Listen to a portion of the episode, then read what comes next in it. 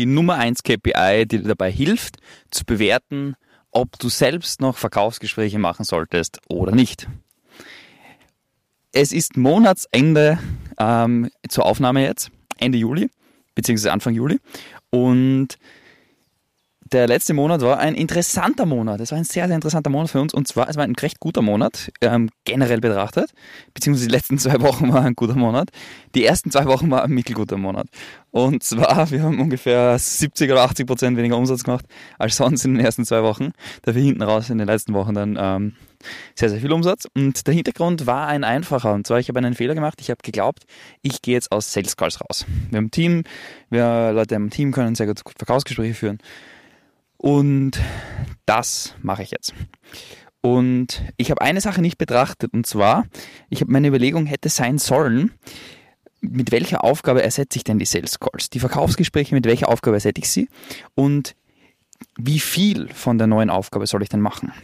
Mein Gedanke war zum Beispiel, ich mache viel, viel mehr Marketing, mache mehr mit Ads, mache mehr Content und, und, und, und. Ähm, ja, die Aufgabe, also die Idee war ganz gut, aber ähm, ich muss ja nicht 15 Stunden die Woche das machen. Und selbst wenn, dann findet man ja am Ende des Tages sehr, sehr häufig, ist mir einfach aufgefallen, die Zeit dafür. Weil zum Beispiel in den letzten zwei Wochen habe ich wieder sehr, sehr intensiv Sales Calls gemacht, um das Umsatzloch, was wir aufgerissen haben, aufzuholen. Und das ist auch sehr gut gelungen. Was mir in der Zeit aber aufgefallen ist, dass ich viel klarer und direkter war. Viel klarer und direkter mit Teammitgliedern, viel klarer und direkter im Content, viel klarer und direkter in der Umsetzung von Dingen. Und das ist die Sache, die mir aufgefallen ist. Gleichzeitig hätte ich, wenn ich jetzt aus Sales rausgegangen wäre, komplett, was ich versucht habe, aber eine mittelgute Idee war, habe ich viel, viel Zeit zur Verfügung gehabt, aber ich habe sie nicht ersetzen können mit, wie, sag, wie sagt man da, mit ähm, wertvollerer Zeit. Einfach gesagt. Weil zum Beispiel, wenn ich einen, Sales Call mache, wenn du einfach deine, deine Zahlen anschaust im Monat und du machst so und so viele Sales Calls, dann kannst du dort rauslesen, wenn du die Anzahl an Sales Calls dividierst durch, also andersrum, wenn du den Umsatz, den du monatlich machst, dividierst durch die Anzahl der Sales Calls, dann hast du das, was du an Umsatz machst pro Sales Call. Und ich kann ja eine Sache sagen, ähm, das ist relativ stabil. Ja. Also relativ, normalerweise ist die Conversion Rate oder das, wie viel Umsatz du pro Verkaufsgespräch produzierst, bei einem Unternehmer ist eigentlich relativ stabil. Ja. Ähm, und genau, das ist bei mir auch. Bei mir ist es ungefähr so zwischen 4.500 und 5.000 Euro pro Verkaufsgespräch, was ich an Umsatz produziere. Ob das jetzt besonders gut ist oder besonders schlecht ist, lasse ich jetzt mal dahingestellt. Das ist jetzt irrelevant in dem Kontext. Aber relevant ist, dass ich weiß, dass das ist das, was ich liefere. Und wenn ich jetzt Hausnummer 10 Verkaufsgespräche pro Woche mache, dann kann man sich relativ einfach ausrechnen, wie viel Wochenumsatz ich damit produzieren kann. Und die Frage ist jetzt, okay, wenn ich meine Verkaufsgespräche ersetze durch andere Tätigkeiten, gibt es Tätigkeiten, die mir kurzfristig in unserem Unternehmen mehr Umsatz bringen? Höchstwahrscheinlich nicht. Und deshalb, es ist niemals schwarz und weiß in dem Kontext. Ja, es ist nicht, okay, mache ich jetzt Sales Calls oder nicht, sondern wenn ich mehr Zeit zur Verfügung brauche, dann mache ich einfach weniger. Und das ist ein Fehler, der mir viel Geld gekostet hat, aber etwas, was für dich auch ganz, ganz wichtig ist, immer zu bedenken. Denn jede Tätigkeit bringt dem Unternehmen einen bestimmten Wert. Und manchmal ist es so, du machst viel, viel, viel Dinge und die bringen keinen Wert im Unternehmen. Und diese Dinge können dann gestrichen. Dann gibt es aber noch andere Dinge, und zwar Dinge, die kurzfristig dem Unternehmen was bringen Dinge, die langfristig dem Unternehmen was bringen. Wenn du zum Beispiel Content aufnimmst, so wie ich jetzt zum Beispiel eine Podcast-Folge, ja, dann bringt es dem Unternehmen kurzfristig keinen Euro. Nichts. Bringt gar nichts. Langfristig gesehen bringt es unserem Unternehmen aber einen Brandwert ja, bringt dem Unternehmen einen Wert. Und deshalb nehme ich mir gerne, gerne Zeit mittlerweile, Dinge, also meine Zeit da dort zu investieren, was langfristig dem Unternehmen viel bringt. Also außer jetzt irgendwelchen kurzfristigen Sales und Produktentwicklung. Produktentwicklung bin ich immer Freak, da investiere ich immer gern zu viel Zeit, ja. Aber ähm, langfristig gesehen, also es gibt auch Dinge, wo man langfristig seine Zeit investieren soll. Aber gerade am Anfang und auch generell sollte man da nicht zu viel Zeit wahrscheinlich investieren in Dinge, die sehr, sehr langfristig Dinge bringen, weil wenn man kurzfristig die richtigen Sachen macht, ergeben sich langfristige Dinge wesentlich besser. Weil Top-Mitarbeiter beispielsweise bringen Unternehmen ja viel, viel besser voran. Also wenn du Top, Top, Top-Mitarbeiter in einem Unternehmen hättest, richtige A-Player, dann den die irgendwie 200.000 Euro kosten im Jahr, dann, naja, dann würdest du wahrscheinlich, wird dein Unternehmen wahrscheinlich wesentlich besser wachsen. Und genau das kriegst du halt erst, wenn der Unternehmen eine gewisse, Größe hast. Das muss doch irgendwie zahlen, solche Top-Leute, ja. Und deshalb ist es ganz entscheidend, dass du am Anfang genügend Fokus darauf legst, kurzfristig Ergebnisse zu erzielen, kurzfristige Umsätze zu erzielen. Und du kannst relativ simpel und einfach deine Aufgaben später, also den Aufgabenbereich, mit Wert hinterlegen. Und du musst halt schauen, okay, beispielsweise bei Sales Calls, wie viel Umsatz mache ich pro Sales Call? Und dann geht es halt darum, das wahrscheinlich eher später zu delegieren, als zum Beispiel Erstgespräche, als zum Beispiel vielleicht die Lead-Generierung, ja, wo wir in, einem anderen, in einer anderen Folge schon genau darüber gesprochen haben, was die Reihenfolge ist und die Sequenz, wie wir diese Dinge delegieren können und wie man das eigentlich planbar und vorhersehbar trotzdem von seinem Tisch bekommt. Und das ist der Prozess, wie es mit Abstand am einfachsten funktioniert, zu bewerten, okay, wann macht es Sinn für mich, Sales Calls delegieren oder nicht zu delegieren.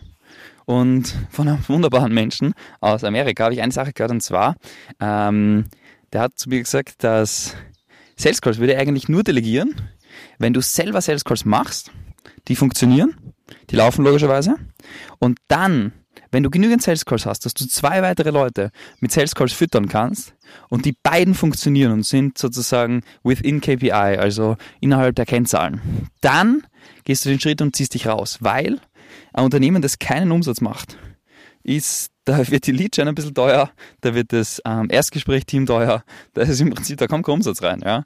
Und deshalb ist das eine ganz, ganz gefährliche Sache, die äh, wo man sehr, sehr achtsam miteinander mit dem umgehen muss, ja, und nicht zu früh den Schritt gehen muss und sagen, ja, okay, ich mag jetzt nicht mehr, ich gehe raus, weil das führt genau zu einer Sache, dadurch, dass, dass du gehst zwei Schritte zurück, hast dann unnötige Rückschläge, musst wieder reingehen und hast das Umsatzminus, was du wieder aufholen musst, um sozusagen die normalen Kennzahlen wieder zu erreichen. Und deshalb eine ganz klare Empfehlung für Leute, die sagen, ja, ich führe genug Verkaufsgespräche, ich würde mich gerne rausziehen. Äh, erstens einmal klar deine Kennzahlen tracken. Ja? Das heißt, wenn du genau weißt, okay, und bei Kennzahlen tracken, ganz ehrlich, das Wichtigste, was du tracken sollst, ist, wie viele Sales Calls finden statt, wie viele Kunden werden gewonnen, wie viel Umsatz gewinnst du und wie viel Cash in den ersten 30 Tagen generierst du.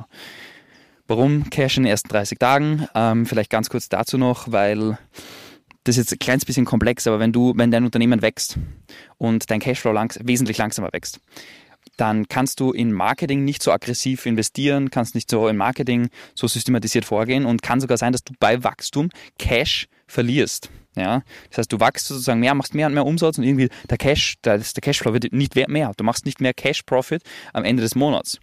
Und das kann genau daran liegen, dass die Zahl 30 Tage Cash nicht hoch genug ist, dass du prozentual vielleicht gesehen von dem Umsatz, den du abschließt, machen wir jetzt einfach eine Hausnummer, du schließt 50.000 Euro ab und du machst davon nur 50% Cash Collect in den ersten 30 Tagen, bedeutet, oder sagen wir, machen wir es geringer, du machst nur 10% Cash Collect in den ersten 30 Tagen, dann machst du 5.000 Euro Umsatz, also 5.000 Euro Cashflow nur in den ersten 30 Tagen mit diesen Kunden. Ja.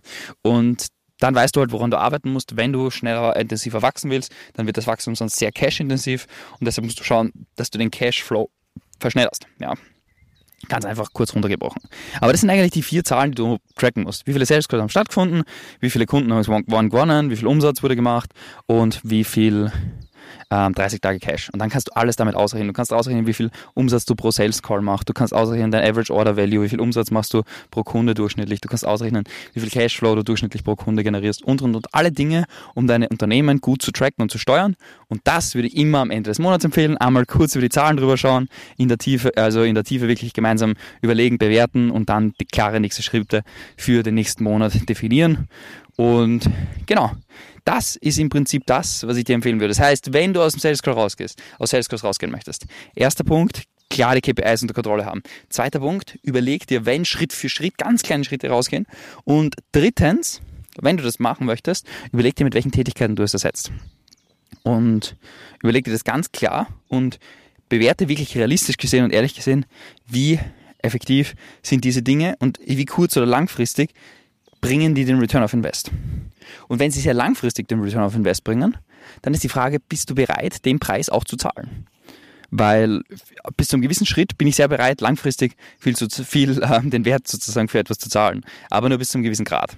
Ja, weil ähm, wenn wir nicht genug Umsatz machen oder nicht so viel Umsatz machen, dass wirklich sinnvoller Profit bleibt, dann erstens ist es unternehmerisch einfach hohes Risiko, weil es muss nur irgendwas reißen und dann hat das sehr, sehr große Nachteile. Im Worst Case müsste man dann irgendwie das Team umstrukturieren, die Kosten reduzieren oder so und das ist der letzte, letzte Punkt, das man jemals, jemals machen möchte. Deshalb braucht man unbedingt Cash-Reserven, deshalb brauchst du ähm, Cash-Rücklagen. Ganz, ganz, ganz dringende Sache, weil, wie du wahrscheinlich weißt, wir kommen auf eine wunderschöne oder sind vielleicht schon in manchen Bereichen schon ein kleines bisschen in einer Wirtschaftskrise, aber es wird noch viel bunter, schöner und toller in den nächsten Monaten und vielleicht auch Jahr. Und ja, deshalb zahlt es sich einfach aus, da wirklich Cash-Reserven zu haben, damit du bei kleinen Umsatzeinbrüchen, kleinen Problemen, Dingen nicht direkt irgendwelche Aktionen setzen musst, sondern dein Team vielleicht die nächsten 10, 12 Monate einfach ohne einen Euro Umsatz theoretisch ähm, auch weiter laufen könnte. Genau. Und das sind meines Erachtens nach die entscheidenden Kennkriterien, wo du sagst, okay, ich ziehe mich aus einer Aus Aufgabe zurück. Ja? Wenn du dich aus einer, aus einer Aufgabe zurückziehen möchtest, dann muss halt klar sein, wodurch ersetzt du sie am sinnvollsten, weil gerade am Anfang ist man, und am Anfang würde ich mal sagen, selbst wenn man, boah, keine Ahnung, 300.000 Euro Umsatz macht, ist man höchstwahrscheinlich noch immer stark im Unternehmen selber involviert also 300.000 Euro Monatsumsatz, ist man höchstwahrscheinlich noch immer sehr, sehr stark selber im Unternehmen involviert, ja, weil das einfach der, die Energy, den Drive, das Team und so weiter braucht. Und deshalb, äh, wenn man auf Wachstum aus ist, wenn man auf komplette Passivität aus ist, und dann geht es wahrscheinlich auch anders, aber wenn man will, dass das Unternehmen wächst, pusht und vorangeht, dann ist es das, was es braucht, einfach immer die Unternehmerenergie. Ja, und deshalb ganz das Unternehmen rausziehen ist da wahrscheinlich schwierig. Aber deshalb ist die Frage, wodurch ersetzt du die Aufgabe? Und ja, das ist, glaube ich, das Entscheidende. Das heißt, wenn du die Sache raus, wenn du rausgehen, wenn du dich rausziehen möchtest, wodurch ersetzt du die Aufgabe? Und die Aufgabe, die du dadurch ersetzen möchtest, was ist das Ziel dahinter? Und was bist du bereit, den Preis zu zahlen? Ich gebe dir ein, ein kurzes Beispiel noch und dann sind wir eigentlich für heute durch. Und zwar ein Kunde von uns, der war kurz davor 100k zu machen und hat sich dann dafür entschlossen, monatlich, und hat sich dann dafür entschlossen, aus den Sales Calls rauszugehen. War eine in meiner Welt habe ich ihm damals gesagt, keine gute Idee. Du kannst teilweise, du kannst ein, zwei Calls weniger pro Woche machen, aber aus den Sales Calls rausgehen auf gar keinen Fall. Warum? Weil er ein wirklich sehr guter Verkäufer ist. Das heißt, er hat sehr, sehr gute Conversions, also im Prinzip seine Verkaufsrate, wie viel Umsatz er pro Sales Call macht und so, das ist sehr, sehr hoch. Und wenn er komplett rausgeht jetzt, ist das Risiko natürlich, dass sein Team um 50% schlechter performt. Wenn sein Team um 50% schlechter performt, vom Umsatz her, dann macht es auf den Gewinn ungefähr ein, du machst nur ein Achtel vom Gewinn oder so.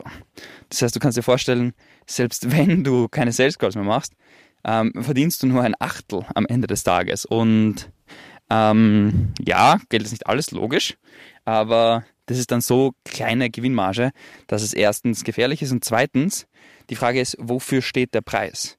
Weil du könntest theoretisch einen Monat arbeiten und dann sechs Monate nicht arbeiten, käme es genau aufs Gleiche, wenn du selber Sales Calls machst, als wenn du die ganze Zeit arbeitest, weil er arbeitet ja trotzdem, macht ja irgendwelche Dinge, nur die Dinge sind nicht so effektiv fürs Unternehmen, bringen das Unternehmen nicht so voran.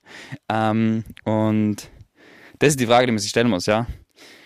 Und sehr, sehr häufig nehme ich auch wahr, bei mir selber, habe ich manchmal einen emotionalen Pain, weil, wo ich sage, oh, ich würde gerne am liebsten raus oder sonst irgendwas, weil ich an einem Tag kaum Pausen gemacht habe, den ganzen Tag gearbeitet habe, 14 Stunden in Calls war gefühlt und am Ende des Tages so platt und fertig bin, dass ich mir denke, boah, ich kann nicht mehr.